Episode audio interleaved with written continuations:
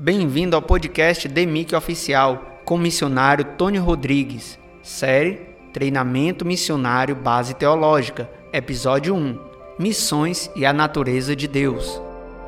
O grande teólogo Michael Green, em uma de suas frases, expressou: Todo teólogo não gosta de evangelismo e quase todo evangelista não gosta de teologia. Essa frase revela uma necessidade de se estudar o fundamento da missão de Deus. A missão de Deus, ela possui três características. Primeiro, fundamento. Segundo, motivos e metas. Terceiro, natureza. Fundamento porque a missão de Deus não é infundada. Metas e motivos porque a meta de Deus é o mundo todo e o motivo é o amor. Natureza, porque a natureza da missão é condizente com a natureza de Deus. Para que nós tenhamos um bom entendimento sobre missões e a natureza de Deus, é necessário nós pautar o teocentrismo de Deus na missão. O teocentrismo é o nosso maior fundamento para a missão de Deus. O nosso fundamento não está em apenas alguns textos isolados ou específicos da Bíblia Sagrada. Nosso maior fundamento deriva da característica da natureza, da essência, do substrato do nosso Deus Todo-Poderoso.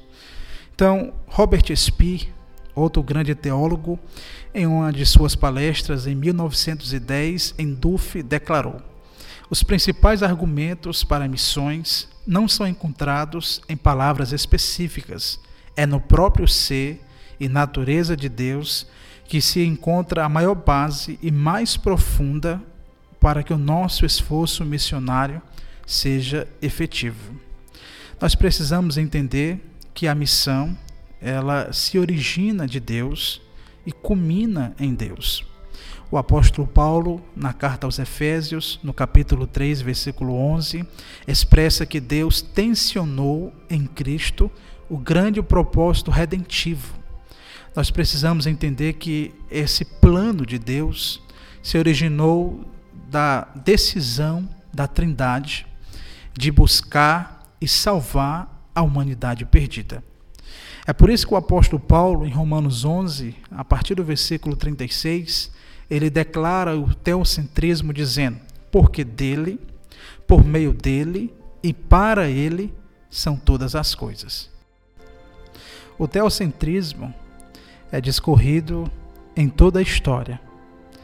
E a narrativa da história não é a narrativa de nações, de reis, de impérios, mas é a história de Deus formando um povo para si para passar toda a eternidade. Para que venhamos a entender a amplitude de missões e a natureza de Deus, nós precisamos distinguir e conceituar duas palavras básicas: missão no singular e missões no plural. Existe uma pequena diferença culminante entre essas duas palavras. Missão no singular refere-se ao plano de Deus na história da humanidade. E missões é a participação da igreja como elemento participativo nessa missão. O Dr. David Bosch nos orientou a fazer essa distinção, porque se nós não entendermos essa diferença, nós vamos compreender que a missão pertence à igreja, mas a missão ela não pertence à igreja. A missão ela é de Deus. E Deus decidiu privilegiar a igreja, inserindo ela nesse plano como elemento participativo. Então, nós, cristãos, somos participantes dessa missão. Desde o início da história, o nosso Deus partiu dele a iniciativa de ir em busca do ser humano. E esse plano que foi desenvolvido, tendo o seu epicentro o amor, esse plano ele envolve a igreja como veículo propagadora da mensagem da salvação. Nós vemos que no Jardim do Éden, o próprio Deus foi o idealizador e foi o proclamador do proto-evangelho. Após a queda, o nosso Deus se direcionou a Adão e Eva e disse em Gênesis 3 e 15: Da tua semente, mulher, nascerá um que esmagará a cabeça da serpente. Nós vemos que o próprio Deus foi o primeiro a anunciar o Evangelho. Após a compreensão dessa distinção de missão no singular e missões no plural, para que também tenhamos certeza de que a nossa base de missões é a natureza de Deus, foi se desenvolvido um termo chamado Mission Dei. Em latim, essa expressão significa a missão de Deus. E isso significa que eu passo a entender a missão de Deus, a obra redentora de Deus, como origem o próprio Deus e algo peculiar da própria natureza de Deus. Um dos primeiros pioneiros nesse conceito foi Calbart, em 1932.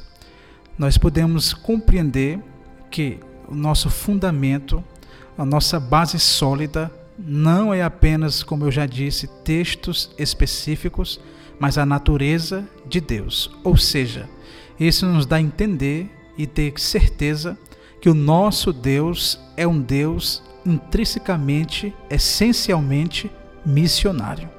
Se servimos a um Deus missionário, consequentemente também somos missionários. É essa expressão, mission day, que também nos dá a ideia e nos leva a crer que o nosso Deus é um Deus de missões. Levando esse conceito em consideração, eu queria expor para você três implicações do conceito de Mission Day.